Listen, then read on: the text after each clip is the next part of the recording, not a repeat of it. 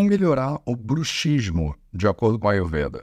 Salve, salve, meu povo. Papo de Ayurveda no ar. Papo de Ayurveda natalino, hein? Tô, acabei de chegar da academia, tô aqui com a minha camisa da Pratique Movimento. Vamos conversar um pouquinho sobre bruxismo. É, bruxismo é bastante interessante porque tem elementos de alimentação, tem elementos de estilo de vida, tem elementos de estresse, tem terapias ayurvédicas bem clássicas que podem ajudar. Eu vou tentar cobrir tudo isso em cinco minutos. Então apertem os cintos.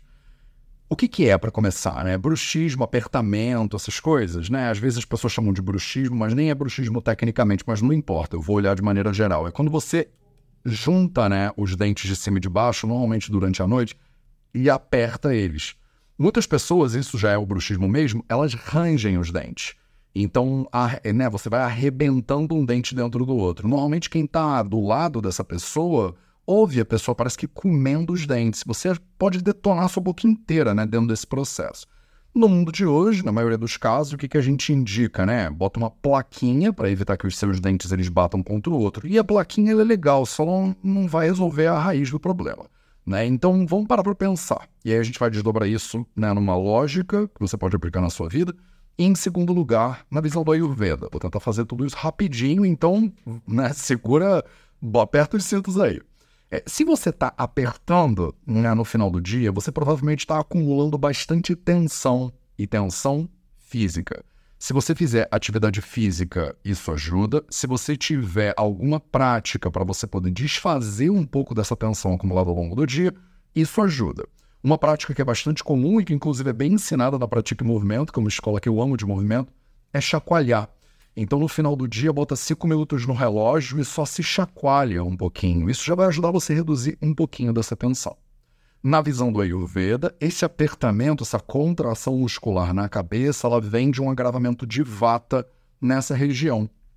Para o vata, a gente tem né, alimentação e estilo de vida, terapias importantes. Então, você vai evitar comer ou beber coisas que sejam estimulantes. Alguém perguntou aí né, nos comentários: Ó, oh, Matheus, o café? É, o café, por exemplo, é um estimulante que agrava mais ainda o vata dosha. Se você está com vata agravado na cabeça, o café é contraindicado. Tá? Então, esse é um elemento. O segundo elemento que é importante é fazer um Shamana Chikitsa de Vata Dosha, quer dizer, tentar apaziguar o Vata. E para isso a gente usa oleação interna e oleação externa. Oleação externa pode ser buchicho com óleo de gergelim, pode ser aplicação né, de óleo de gergelim na cabeça, a gente chama isso de Shiro Apyanga, né, o óleo de gergelim morno, né, quente na cabeça toda e fazer uma massagem boa, ajuda a reduzir né, o Vata Dosha gravado na cabeça. Eu falei do, da oleação dentro da boca, né? A gente chama de cávala e ganducha, né? Os tipos de oleação que você faz dentro da boca. E a gente pode fazer oleação nas narinas também, que a gente chama de nasyam. É, o pratimarsha nasyam é um tipo de nasyam que você usa pouca quantidade de óleo e que é extremamente útil para todo tipo de vata agravado na cabeça. Repara que tudo que eu estou falando aqui também funciona para zumbido no ouvido. Então, se você está né, pensando em bruxismo, pensando em zumbido, como esse papo de Ayurveda aqui ele é breve, né, você consegue aplicar uh, nessas, duas, nessas duas doenças. As duas têm o vata agravado na cabeça como base da fisiopatologia. Beleza? Então, falei um pouquinho sobre né, estresse né, acumulado ao longo do dia, falei um pouco sobre alimentação, falei um pouquinho sobre terapias ayurvédicas que podem ser feitas.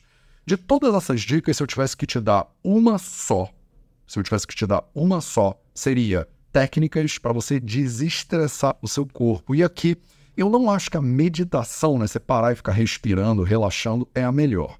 Eu acho que manipulação física, se você tem condição, por exemplo, uma vez na semana, uma vez no mês, receber massagem de alguém que te ajude a relaxar né, os trapézios, essa musculatura que está sempre tensa, né, o pescoço, pode ser bastante útil. E como eu expliquei no iníciozinho desse papo de hoje, dá uma chacoalhada né, de noite antes de dormir pode te ajudar a desfazer essa tensão. É óbvio que entrar para o box, para o Muay Thai, essas coisas todas podem ser bastante úteis também para você. Deixa eu te fazer um convite, porque eu falei muitos termos técnicos aqui do Ayurveda e talvez você não esteja familiarizada ou familiarizado com nada disso. E eu tenho um curso gratuito que chama A Essência do Ayurveda, que ele tem quatro aulinhas, é uma hora de curso, e ele vai te dar uma base do que, que são né, esses doshas, esses nomes todos. Então, se você quer se aprofundar no Ayurveda, o Essência do Ayurveda tá na bio para você. Se você digitar essência aqui nos comentários, né, eu mando para você também o link depois por DM. E um segundo convite que eu vou te fazer é o nosso curso Invicta. Né? O Invicta é um curso prático de Ayurveda. Digamos assim, ele é um passo além do Essência. Nesse curso, aí eu te ensino como faz essa oleação da boca, que eu te falei aqui, a oleação das narinas, que eu falei aqui, e a oleação da cabeça, que eu também falei aqui. Esse curso Invicta, o curso prático de Ayurveda no Vida Veda, ele tá também, né? Link na nossa bio, mas se você escrever Invicta aqui nos comentários, eu também dou um jeito de mandar esse link para você. Esse foi o nosso papo de Ayurveda de hoje. Feliz Natal e a gente se vê de novo amanhã.